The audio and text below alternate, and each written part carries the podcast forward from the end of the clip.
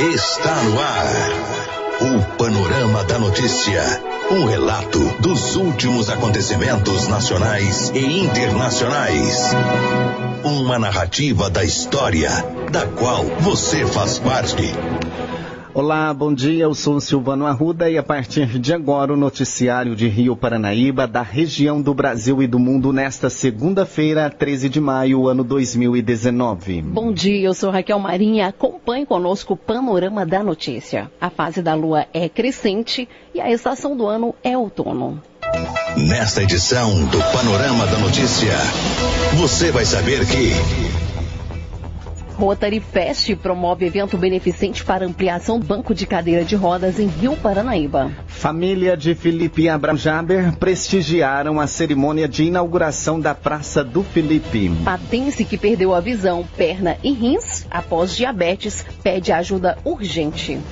Jovem tenta se esconder com drogas atrás de caminhão, mas acaba preso em Patos de Minas. Isso e muito mais a partir de agora no Panorama da Notícia.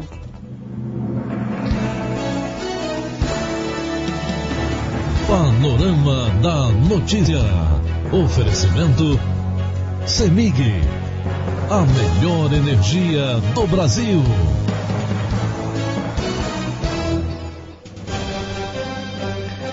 10 horas e 34 e a Prefeitura Municipal de Rio Paranaíba, junto com as secretarias de Cultura e de Obras, realizaram na tarde de sábado a inauguração da Praça do Felipe. O local leva esse nome porque lá se encontra a Pedra do Felipe, em homenagem a Felipe Abraham Jaber, um libanês que veio para cá fugindo de uma guerra em seu país e fez de Rio Paranaíba sua segunda terra natal.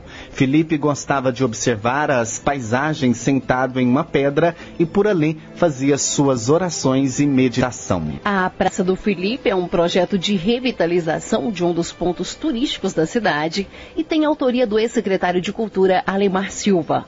O local que antes era um matagal cheio de lixo, agora é uma praça que recebe muitos visitantes todos os dias.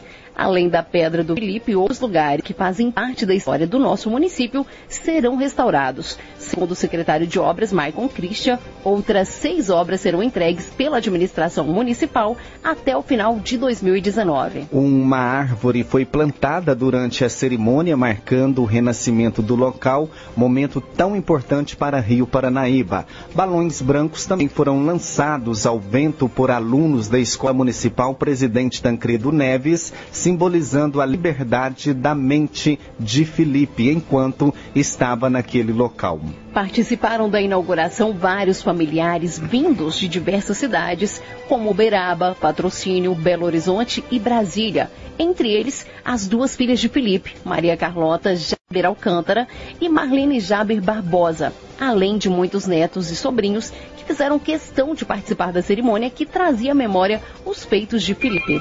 Moradores próximos ao local também estiveram presentes, assim como o prefeito Valdemir Diógenes, o vice-prefeito Euclides Dornelles da Silva, a secretária de Cultura, Turismo, Esporte e Lazer, Maurisa Alves Galvão, o secretário de Infraestrutura, Transporte e Obras, Maicon Christian, e representantes da UFV, vereadores e diversas outras autoridades da cidade. A cerimônia foi conduzida pelo cerimonial Arte Brilho. Felipe Abraão Jaber participou ativamente da política de Rio Paranaíba, sendo vereador por vários mandatos, quando nem existia ainda a remissão para essa função. Segundo Dona Carlota, que agora está com 88 anos, o pai Felipe foi um grande defensor dos pobres e pregava a paz. Emocionada, ela agradeceu a todos os envolvidos na execução da obra, que faz menção do nome de seu pai. Disse que o sentimento é de gratidão e que jamais poderia expressar o quanto estava feliz.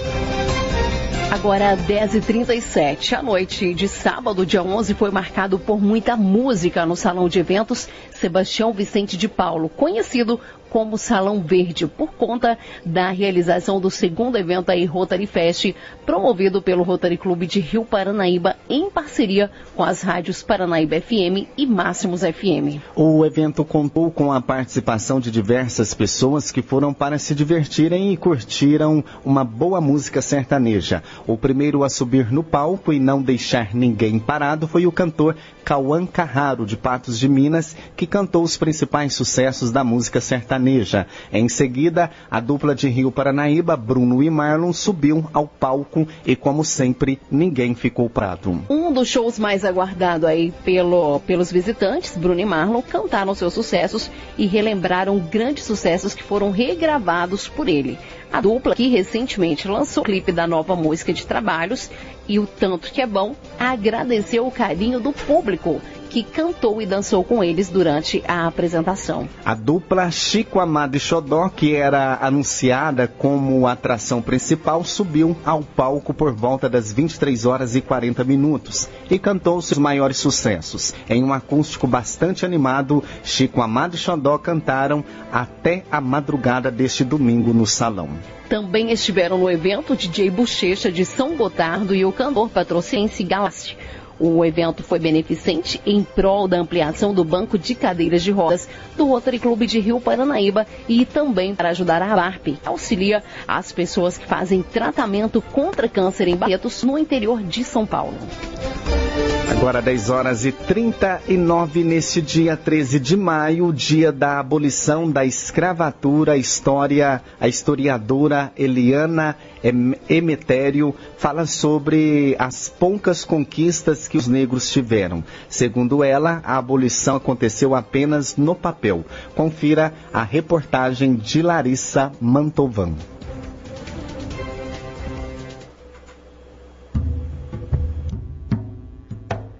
No dia 13 de maio de 1888 foi sancionada a Lei Áurea, que aboliu a escravidão no Brasil. Ao menos oficialmente, no papel, o documento assegurou liberdade aos negros que foram escravizados por mais de 300 anos.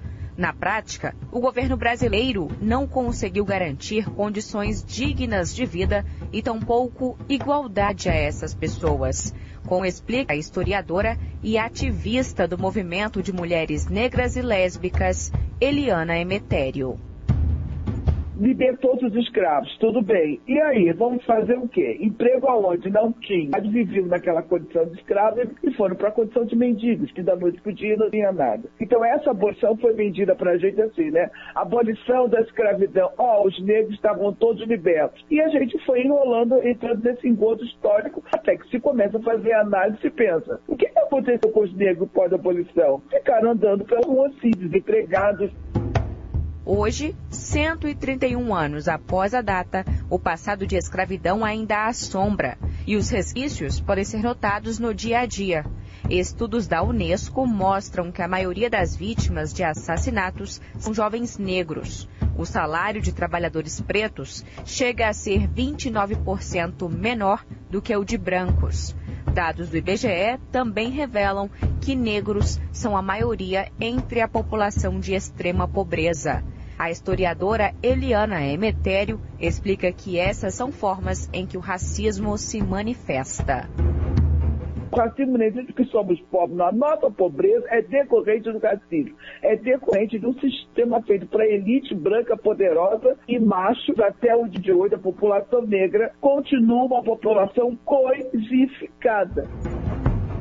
A procuradora do Ministério Público do Trabalho, Valdene de Assis, observa que existem negros que conseguem chegar a espaços de poder, mas isso não os blinda contra preconceitos enraizados na sociedade esta população, mesmo quando consegue ingressar nas universidades, estar qualificada e apta a ingressar no mercado, tem dificuldades. Mesmo aqueles que ocupam espaços de poder, cargos de maior relevância, essas pessoas continuam narrando que sofrem discriminação no seu cotidiano. Elas não são vistas e lidas socialmente como pertencentes àquele espaço que elas estão ocupando. A carne mais barata do mercado é a carne negra.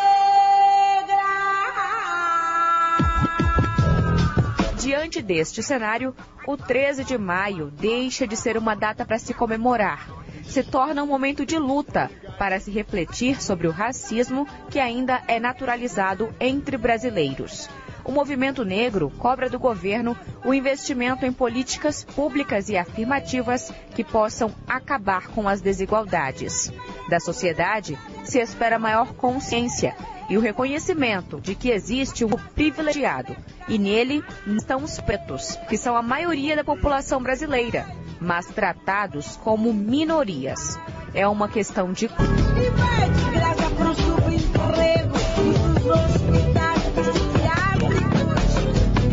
De Brasília, Larissa Movan.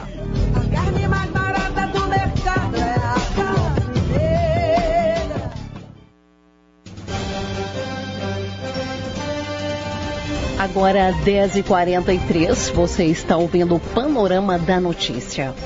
Sara Caroline de Oliveira Abreu, de 34 anos, está precisando muito de ajuda da população de Patos de Minas e região.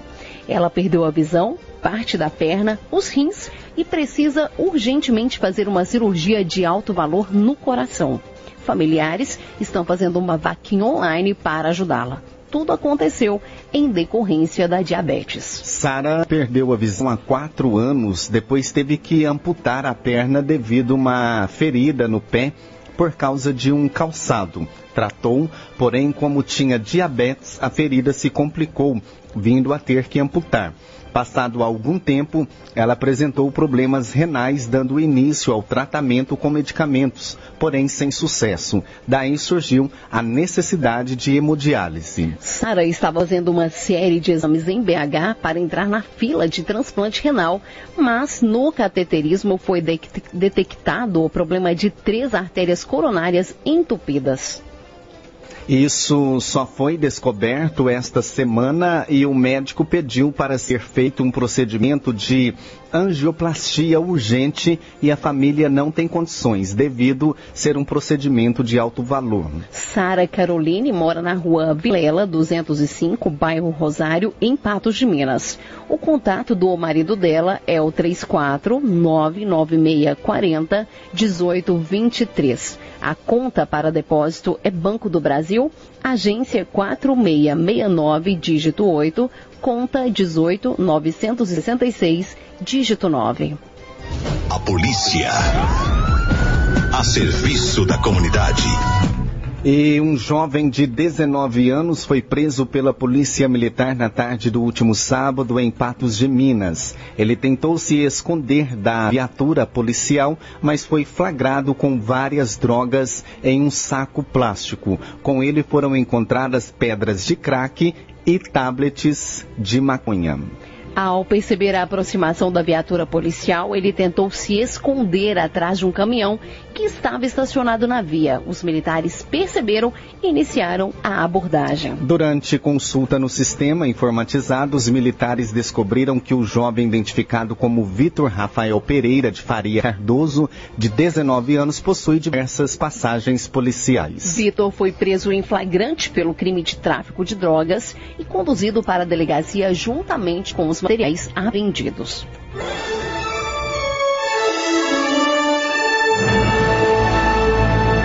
Após um pequeno intervalo, novas notícias. Assassinatos caem 24% no primeiro trimestre do ano no Brasil. Trabalhadores da educação promovem greve contra a reforma da Previdência. Morre o ator e humorista Lúcio Mauro aos 92 anos. A Confederação da Agricultura e Pecuária do Brasil, CNA, trabalha firme para defender os interesses do homem do campo e consegue grandes resultados. Por exemplo, a criação do Observatório da Criminalidade no Campo e a adesão ao Cadastro Ambiental Rural, prorrogada até 31 de dezembro deste ano. Fazer parte do sistema CNA é construir um agro cada vez mais forte. Faça o pagamento da sua contribuição sindical até 22 de maio. Sistema CNA. Compromisso com o Brasil. Atenção, produtor rural. Maio é o mês da vacinação obrigatória contra a febre aftosa em todo o rebanho, bovino e bubalino. Agora, a dose da vacina é de 2 ml por animal e deve ser mantida refrigerada. Vacine o seu rebanho até 31 de maio. O governo de Minas trabalha para manter o estado livre da febre aftosa. Evite multa. Informe no ima.mg.gov.br o número de animais vacinados. Gerais, governo gerente, Estado eficiente. Encontro das Folias de Reis em Rio Paranaíba, dia 26 de maio, a partir das 11 horas na rua Vicente Caetano, número 25, Casa de Repouso. Uma promoção e organização da Casa de Repouso com Frade Antônio do Carmo Pimenta de Rio Paranaíba, que convida todas as folias a participarem. Faça sua inscrição aqui na rádio pelo telefone 3855 9100. Tradicional Encontro das Folias de Reis em Rio Paranaíba, dia 26 de maio, a partir das 11 horas. Toda a renda será destinada à Casa de Repouso. Participe e prestigie a festa de Santos Reis em Rio Paranaíba. Retomamos para que você saiba o que está sendo notícia hoje. Agora, 10 horas 50 minutos, trabalhadores da educação nas redes pública e privada vão paralisar todas as atividades numa greve contra a reforma da Previdência. Todos os detalhes com Ana Paula Costa. Os trabalhadores da educação básica e superior, pública e privada vão paralisar todas as atividades na próxima quarta-feira, dia 15, contra a reforma da Previdência. Para Heleno Araújo, presidente da Confederação Nacional dos Trabalhadores da Educação, CNTE, a reforma da Previdência do governo Bolsonaro quer destruir a aposentadoria do povo brasileiro. As entidades do movimento sindical superior, junto com as entidades da educação básica e o movimento estudantil, estamos mobilizando para uma greve nacional da educação e aí toda a educação básica e superior vai parar nesse país, tanto para protestar contra a reforma da Previdência, que retira direitos e afeta diretamente a educação, quanto com relação a esses cortes e os ataques que estão sofrendo também a educação básica. A greve já estava convocada desde o início de abril, mas o corte de verbas para as instituições federais anunciado algumas semanas pelo Ministério da Educação aumentou o apoio à mobilização. O presidente da CNTE afirma que as recentes medidas do MEC atraíram o apoio de pais, mães e alunos preocupados com os rumos do ensino público no Brasil.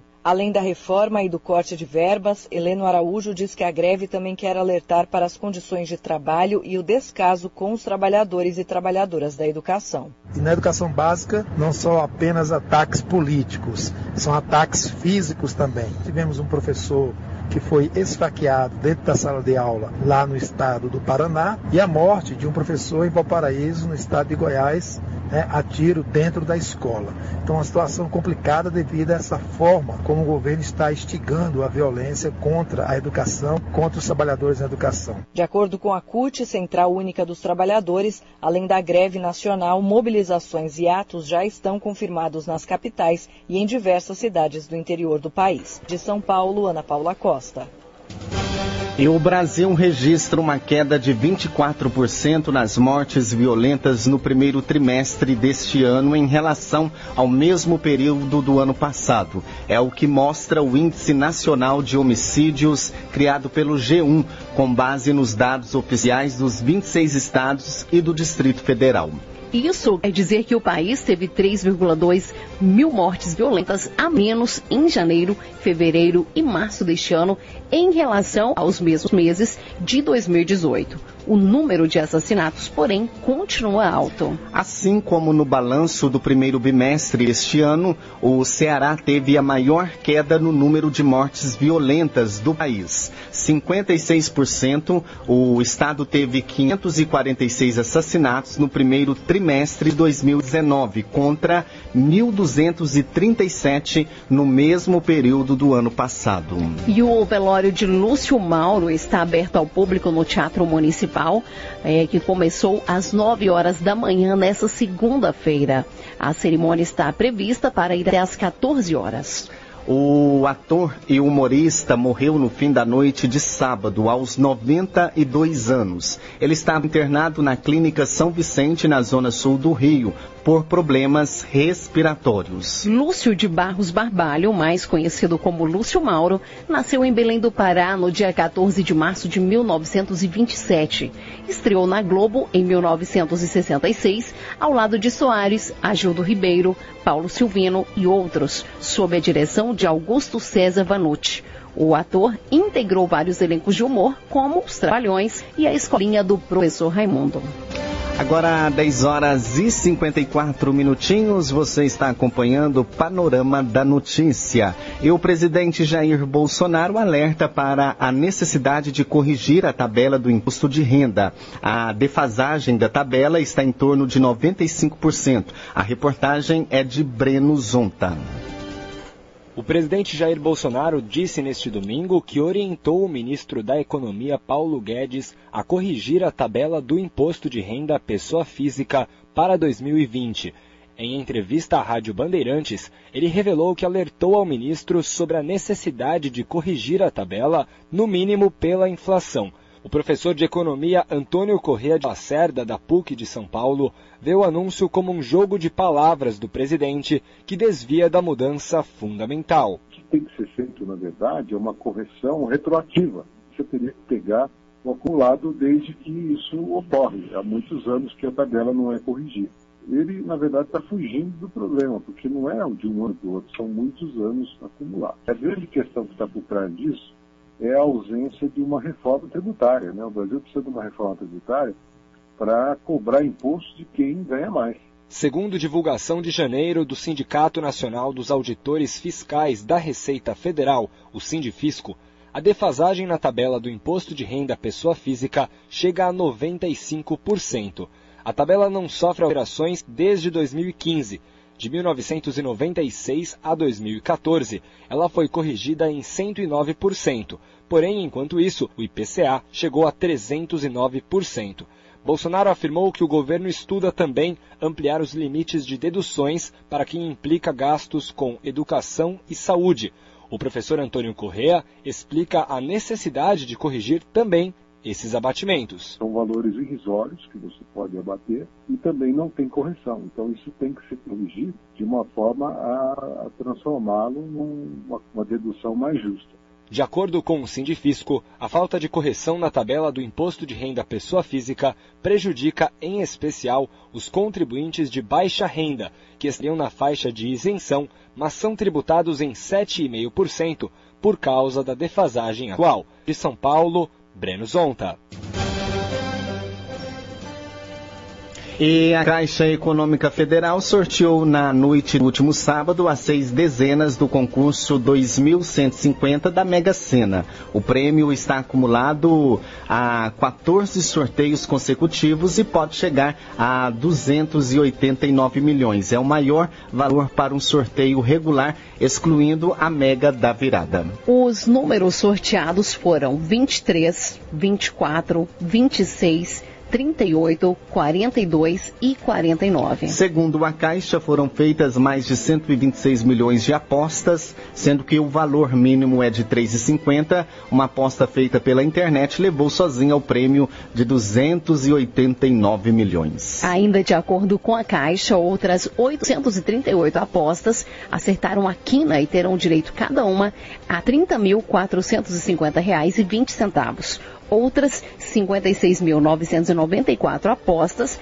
acertaram a quadra e terão direito a R$ 639,59 cada uma. E os caminhoneiros podem entrar em greve neste dia 19 de maio, com intenção de reunir vários caminhões no Mané Garrincha. Confira a notícia com Adriana Mesquita. O governo federal anunciou em abril uma série de medidas atendendo reivindicações dos caminhoneiros, mas o aceno do presidente Jair Bolsonaro não foi suficiente para solucionar o impasse em torno do preço do diesel. O reajuste pela Petrobras no último dia 3 de maio levou caminhoneiros a convocar novas manifestações. A data agora é 19 de maio e a intenção é reunir caminhões no estado do Garrincha, em Brasília. O representante de caminhoneiros Vanderlei Alves, o Dedeco, é contrário à nova paralisação. Para ele, não há uma justificativa, pois o governo está cumprindo o que foi acordado. Reajustou o piso mínimo do frete, com o valor que subiu na bomba, passando de 10% já tirou a multa que o caminhoneiro levava, porque o caminhoneiro ficava com medo de denunciar comigo e levar multa. Então o governo está cumprindo a parte dele. Por que, que nós vamos parar dia 19? Não é o que pensa o presidente da Associação Brasileira dos Caminhoneiros Abican, José da Fonseca Lopes. Segundo ele, o descumprimento da tabela somada aos reajustes frequentes do preço do diesel tem gerado insatisfação de cerca de 150 mil caminhoneiros em grupos de WhatsApp.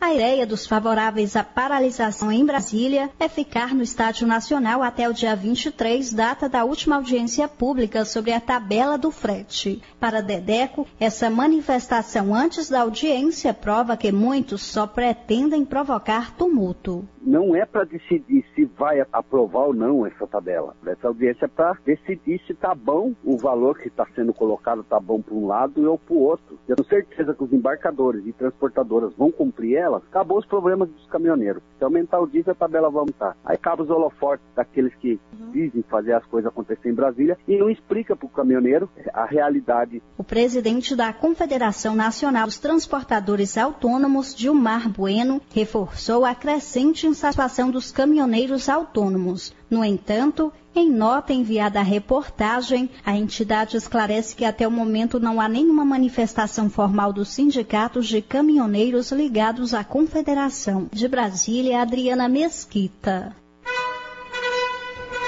Você caminhou conosco pelo panorama da notícia. O conhecimento dos fatos faz de você um cidadão ativo. Apresentação Silvano Arruda e Raquel Marim. Edição Raquel Marim.